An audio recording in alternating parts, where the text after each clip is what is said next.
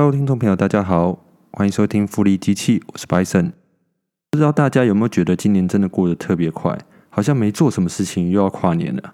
那因为今年疫情的关系呢，其实导致说整年几乎都没办法出国玩啊，甚至连出去玩都有点怕怕的。结果就是今年所有的人都变成了宅男宅女，待在家里。大家待在家里的时间突然变得很长。那待在家里的时间一长呢，就开始会有一些新经济啊，或者是新的生活方式、新的消费模式的产生。所以今年这些相关的概股啊，比如说 Work from Home 的 Zoom 啊，或者是那些外卖平台的，像最近刚上市的 DoorDash，基本上不管是营收或者是股价都是往上冲的。再来就是最常见的网购，反正待在家也不知道干嘛，那就在网络上买东西喽。当我发现嗯这个待在家的这个趋势的时候，我第一个想到的就是网购。相信大家都有网购的经验，尤其是现在网购越来越发达，在网络基本上没有你买不到的东西，不只有更多的选择，价格上相对于实体店面也较为低廉。那再加上大家足不出户，并且把原本要旅游的基金拿去消费了，所以网络消费就变成了所有通路业，不管是实体或虚拟的主战场。在美股也是一样哦，不管你是实体的或虚拟的，只要你在网络上卖东西，然后卖得好，基本上的股价就会涨。比如说沃尔玛或 Costco，他们原本也都只做实体通路，但是这近几年也开始开发了。虚拟通路、网络通路，那今年因为疫情的关系，网络销售额也大增，那他们的股价也相对应的上涨。那针对这些消费形态的改变啊，或者是新趋新趋势的形成，像我们这些普通人要怎么样抓住这个趋势，甚至为自己创造一个收入呢？那很多人就开始想喽，那我就开始做网络上的生意喽，反正这个是一个趋势嘛。那我就看可不可以在网络上卖点东西啊，这样子。那你要开始的话，第一步是什么呢？通常第一步你就是去其他的平台，比如说露天啊或雅虎啊这些平台去先去卖你的东西嘛。那不知道大家有没有研究过，真正在网络上卖成功赚钱的卖家有多少？大家更关心的是这些卖家是否可以在未来持续不断的获利。我相信大家一定都有听过这些励志跟传奇的故事。美国最大的电商就是 Amazon，然后 Jeff Bezos 他是在车库创立他的公司的。如今这家公司已经成为了美国最大的电商。另外，在中国，相信大家都有听过，马云在一九九九年的时候成立阿里巴巴，到现在是中国最大的电商。那我今天要讲的，并不是这种非常传奇性，然后非常的励志的，从小公司慢慢经营，变成全世界、全中国、全美国最大的电商，类似这种故事。我想要讲的是，呃，反而是相反的。以前是大卫打败巨人的故事，从小公司变成大公司，然后去把巨人打败这样子。那今天要讲的是相反，就是。大公司如何一直把小公司吃掉的故事，那大家可以去观察，这个也是一个现在不是只有在美国，不是只有在中国，在全世界的一个趋势。那我们先来谈一下美国的好了。呃，美国的最大的电商 Amazon 是由 Jeff Bezos 创立的，那他也是目前世界上最有钱的人。他的企业价值其实很简单，就是他想要给客户最多的选择跟最便宜的价格。这个好像听起来很简单，但其实要做到是非常的困难。那 M 总真的是牺牲了非常非常的多，他才可以去满足这些条件。那包括也牺牲了一些他的获利。他一直不断的告诉投资人，他是一间就是以客户为导向的公司。所以他一直去做的事情，就是他一直去吃市场，他不断的看到客户的需求，然后去满足他们。大家可以去看他们的财报。他们财报说，他们想要成为这地球上最以客户为中心的公司。那 Jeff Bezos 他还有一个非常特别的地方，就是他告诉他的员工，It's always day one，就是意思就是说，每一天都是第一天。他想要经营 Amazon，像经营一家 startup 新创公司一样，每一天他都要想办法存活在这个市场。大家一定觉得说，哇，这样很好啊，大公司，然后有新创公司的想法，这样子他在市场上一定非常非常的有竞争力。没错，Amazon 是一家非常非常有竞争力的公司。那现在的问题是什么呢？Amazon 现在的问题是。它真的太有竞争力了，而且它就像是一个黑洞一样，它不是只有大的对手它要吃掉，它连小的对手，不管是多小再小，它都要把它吃掉。那我们下面就开始讲几个故事，让大家了解一下 Amazon 到底有多么的恐怖。大概十年前左右，有一家公司叫做 Pirate Trading。这家公司，这家公司做什么的呢？它是做三脚架的，就是类似那种相机的三脚架。然后它在二零一一年左右这个时候，它每一年大概卖这个三脚架卖了大概三百五十万美元一年，就是它卖的最好的这个三脚架。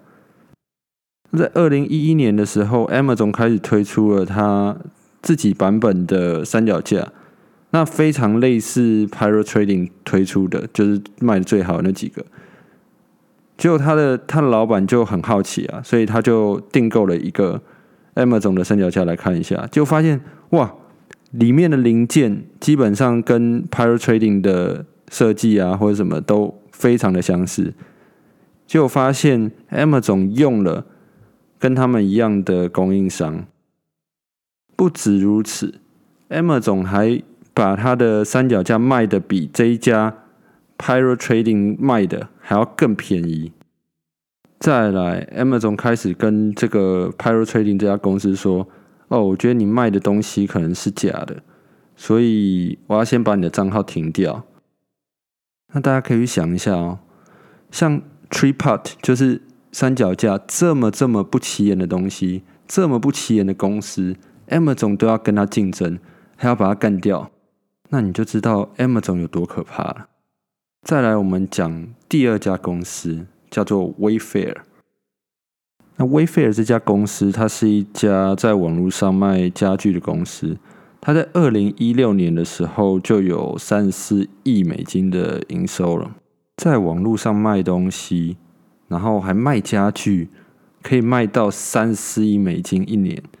那这种公司绝对是马上就吸引到 Amazon 的注意，所以在二零一六年的时候嘞，Amazon 开始组了一个 team，这个 team 叫做 Wayfair Parity Team。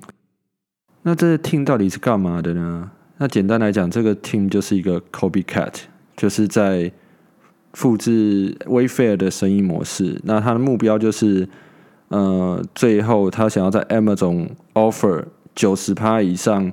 就 Wayfair 有提供的这些家具，最后这个 team 甚至已经成长到超过一百个人。好，结果他花这么多钱，请了这么多人，他们到底在干嘛嘞？那他们的瓶颈到底是什么嘞？结果他们瓶颈竟然是什么？竟然是找不到供应商，他们不知道 Wayfair 的供应商到底是谁。然后 Wayfair 也很聪明，他知道 Amazon 在找他们的供应商，然后他也想办法不让 Amazon。知道他们的供应商是谁？那最后 M 总是怎么发现他们供应商的呢？他们去那种家具的供应商大展啊什么的，然后去打探消息啊，问来问去啊，最后终于问到 Wayfair 的供应商了。但这家公司 Wayfair 这家公司真的很厉害，它是目前可能仅有的几家。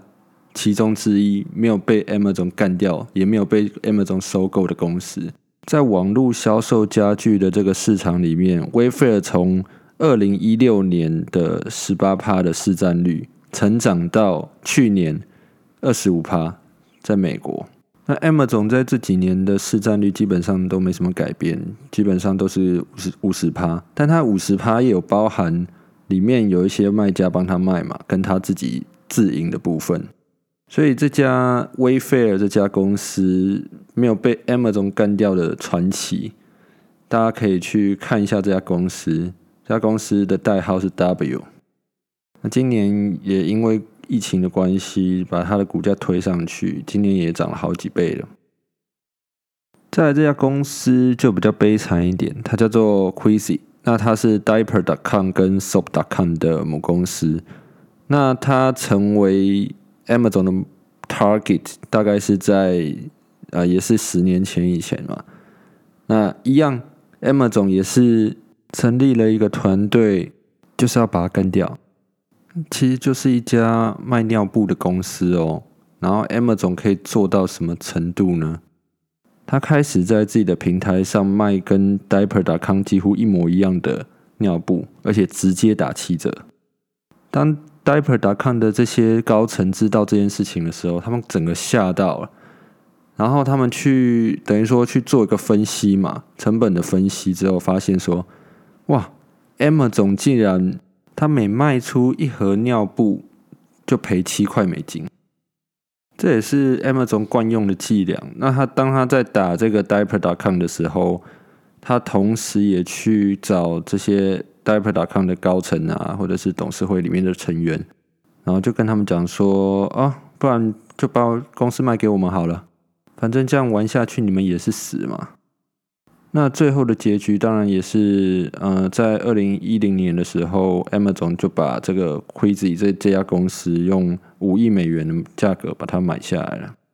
除了这几家刚刚提到的公司以外，很多在 Amazon 的卖家都有反映，Amazon 莫名其妙就把他们的账户停掉了。为什么呢？Amazon 就说：“哦，我觉得你卖的东西可能是假货，或者是你是不是卖旧的东西，就不是全新的东西。”那这些卖家也很可怜啊，他突然账户被停掉了，然后收入突然不见了，所以心里就很着急。这个时候，M 总就会跟他说：“哎，你要提供给我原厂的证明啊，也就是呃跟原厂购买的发票嘛。”结果最后给了 M 总发票的这些厂商，最后都发现 M 总在他的平台卖跟他们一模一样的产品，而且还是同个供应商做的，然后价格还更低。那听完这些故事，你还会想要在网络上卖东西吗？如果你在 Momo 或者是 PC Home 这些地方当卖家的话，然后你卖开始卖的好的时候，这些网络平台就开始用这些大数据啊、Big Data 去找到你哦，你这公司这个产品卖的非常好，赶快找到你的供应商，然后赶快提供个几乎一模一样的产品，用同个供应商。然后价格还比你更低，量比你更大。其实这个东西，大家在逛 Seven Eleven 的时候也可以观察到啊。你只要注意那架上的某一个类别的产品，只要它是热销第一名的，然后过几个月之后，它可能哎开始 Seven Eleven 的牌子就出现了，然后把它干掉。不过 Emma 总的版本真的是极致版的，就是它把这个发挥到一个极致。他要不就把这些小的对手干掉，要不就把它吃下来。那我想要讲的就是说，这个已经成为一个趋势了，就是所谓的这些平台的这些大平台的这些公司，他们已经到一个几乎无敌的程度了。那这个趋势看起来就是会一直一直下去的。虽然这几年不管是美国啊，或者是欧洲啊，一直有这些政府的势力、政府的这些机构。一直想要摧毁他们的这个统治市场能力。那在未来，政府会不会真的硬起来，真的把这些这些平台、这些公司全部都 break up？也不知道。这边要注意的一点就是，当你投资一家公司的时候，你要非常非常的注意，这家公司到底会不会被这些 big tech 平台这些公司吃掉。像我们刚举的这几家公司的例子，其实。你没有什么特别的，你很快就马上就被干掉了。而对于那种哎，既然没有被 Amazon 干掉的公司，比如说 Wayfair，哎，那我们就要多注意它，因为它有凭什么既然 Amazon 也干不掉它，那它一定有它厉害的地方。接下来分享一支我这一拜有在做的一只股票，这只股票大家一定都很熟悉，它叫阿里巴巴。那我在这边先把整个故事的时间轴来龙去脉大概的说一下。从十月二十四号，马云在外滩金融峰会演讲的时候，演讲的内容触怒到了中共的高层。十一月初，本来要在香港上市的蚂蚁金服也被迫暂停了。在这不久之后呢，中国政府也宣布他们会开始草拟反垄断的法案。再来就是这个礼拜十二月二十二号的时候，中共官方召集了中国的六大网络平台，哈，里面有阿里巴巴、腾讯、美团、滴滴打车，还有拼多多。那主要也是讨论这些网络的平台要怎么去维护消费者的权益。再来就是星期四，也就是十二月二十四号的时候，中国政府直接来个震撼弹。中国政府说，他们要开始对阿里巴巴进行反垄断的调查。他们也在报告中指出，阿里巴巴都对他们的卖家施压，就是如果要在阿里巴巴的平台卖东西的话，就不能在京东或者是拼多多等平台去卖东西，只能在阿里巴巴卖。那整件事情我是这样看的哈。其实马云一直跟官中国官方的关系是非常好的，但十月二十四号的时候，他不知道哪根筋不对，为什么会去批评中国政府呢？而且还在这么公开的场合里，这不就很像以前宫廷剧演的，就是功高震主嘛？那这种高官通常最后都会被皇帝干掉嘛？那我个人是觉得，中共其实早就想要处理掉这些，就是这么大的平台，然后像腾讯、阿里巴巴这些。因为他们掌握太多的资讯，对这个市场上的影响力也越来越大，基本上已经有点撼动到中共的权力了。所以我个人认为，十月二十四号只是一个导火线。所以这礼拜整个一系列的发展下来嘞，其实中共就整个在跟风。为什么？因为从美国、欧洲这边开始，一连串对这些网络的大型平台进行这些呃反垄断的调查。已经显示说，其实不不只是中共、欧洲跟美国，他们也意识到了这些大型的平台，他们统治市场能力是很可怕的。那你说中共真的会让他死吗？其实我觉得几率非常非常的低。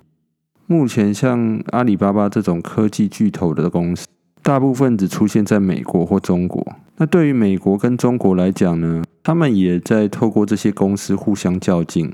并且都希望在这些领域上都能够发展的更快，然后超越对方。而且我们从中共官方的声明也可以知道，说他们其实只是想要管制，并不是想要摧毁这些平台。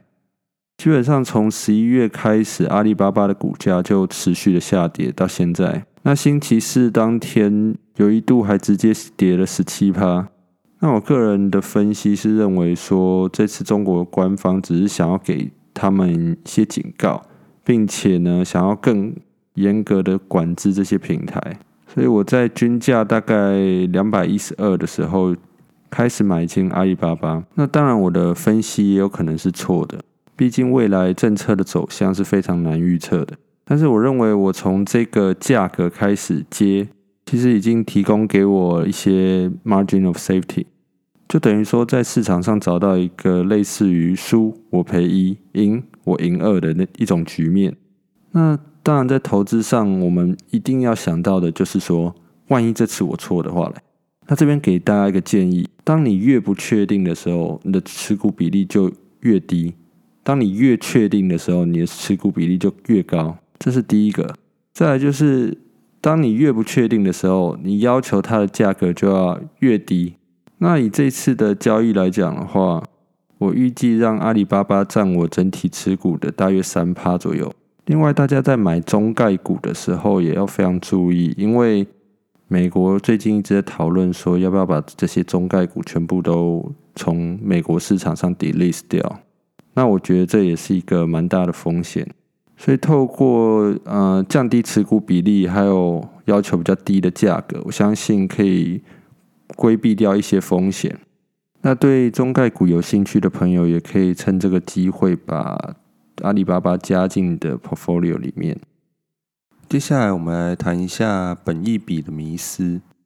我常听到很多人在讲说，哇，某某家的股票好贵哦。比如说在美股的话，如果你要买巴菲特的公司 Berkshire Hathaway，如果你买一股 A 股的话，大概是美金三十万元左右。然后市场上也有那种五块十块的股票啊。这个时候很多人就会说，哇，那些五块十块的股票好便宜啊。然后巴菲特公司的股票好贵啊。那其实，在衡量一间公司的股票会不会很贵这件事情来说，并不是看它的股价，其实有很多衡量的指标。那最常见的一个指标就是 P/E ratio，也就是本益比。那什么是本益比呢？本益比其实很简单哈，本益比就是把每股的股价除以 EPS，也就是每股盈余。它的概念是什么呢？它概念就是上面的分子是 price，也就是你花多少钱去买这只股票，然后再除以这家公司到底每一年可以带给你多少收益。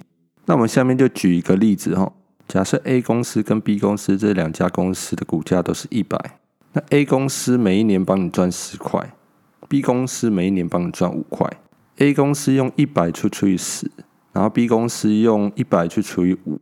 所以 A 公司的本益比是十，B 公司的本益比是二十，那这就很明显嘛，A 公司就是比 B 公司便宜嘛，这是什么意思呢？就是说你投一百万下去 A 公司的时候，假设不考虑其他因素，你拿一百万去投资 A 公司，假设它未来十年都赚一样的钱，你将会在十年后回本。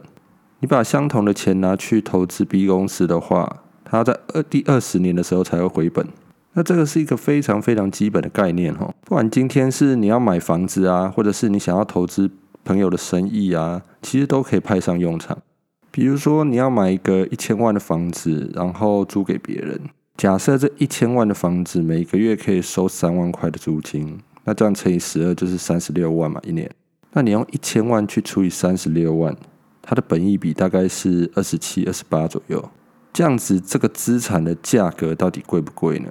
我个人觉得很贵，因为在这个条件，本一比二十七左右的情况下，我可以在美国的股市里面找到一个更好的资产，或者是说，朋友想要你投资他的生意的时候，假设他想要卖你一半的股份，那这家公司平均来讲，净利一年可以赚个一千万好了，除以二就是五百万。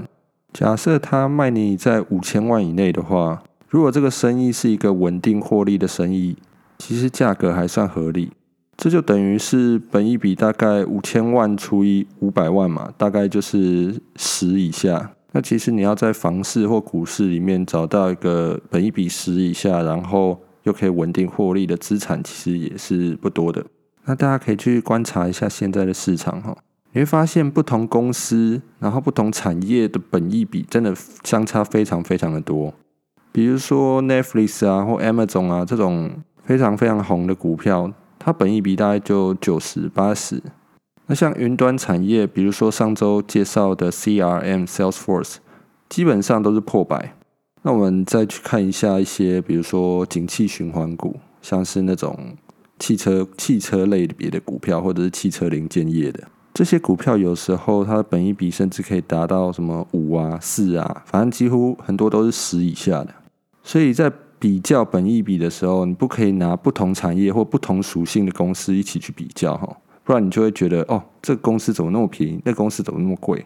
那为什么会有这么大的悬殊呢？大家可以想一下，比方说刚刚的例子，那我举一个比较夸张一点的例子，让大家可以迅速的了解这个概念。一样，我们用一百块去买进 A 公司跟 B 公司，A 公司的 EPS 是十哈，然后 B 公司的 EPS 是一。所以 A 公司的本益比就是十嘛，然后 B 公司本益比就是一百嘛。那意思就是说，投资 B 公司的话，假设它每一年都赚一样的钱，你要一百年之后才能回本。那基本上市场没有那么笨哈，市场是非常非常聪明、非常非常有效率的。所以在大部分的情况下，它都可以以合理的价格去估值一个资产。所以我们的故事还没有讲完，本益比十的 A。因为是夕阳产业，它的 EPS 隔一年从十变成了一。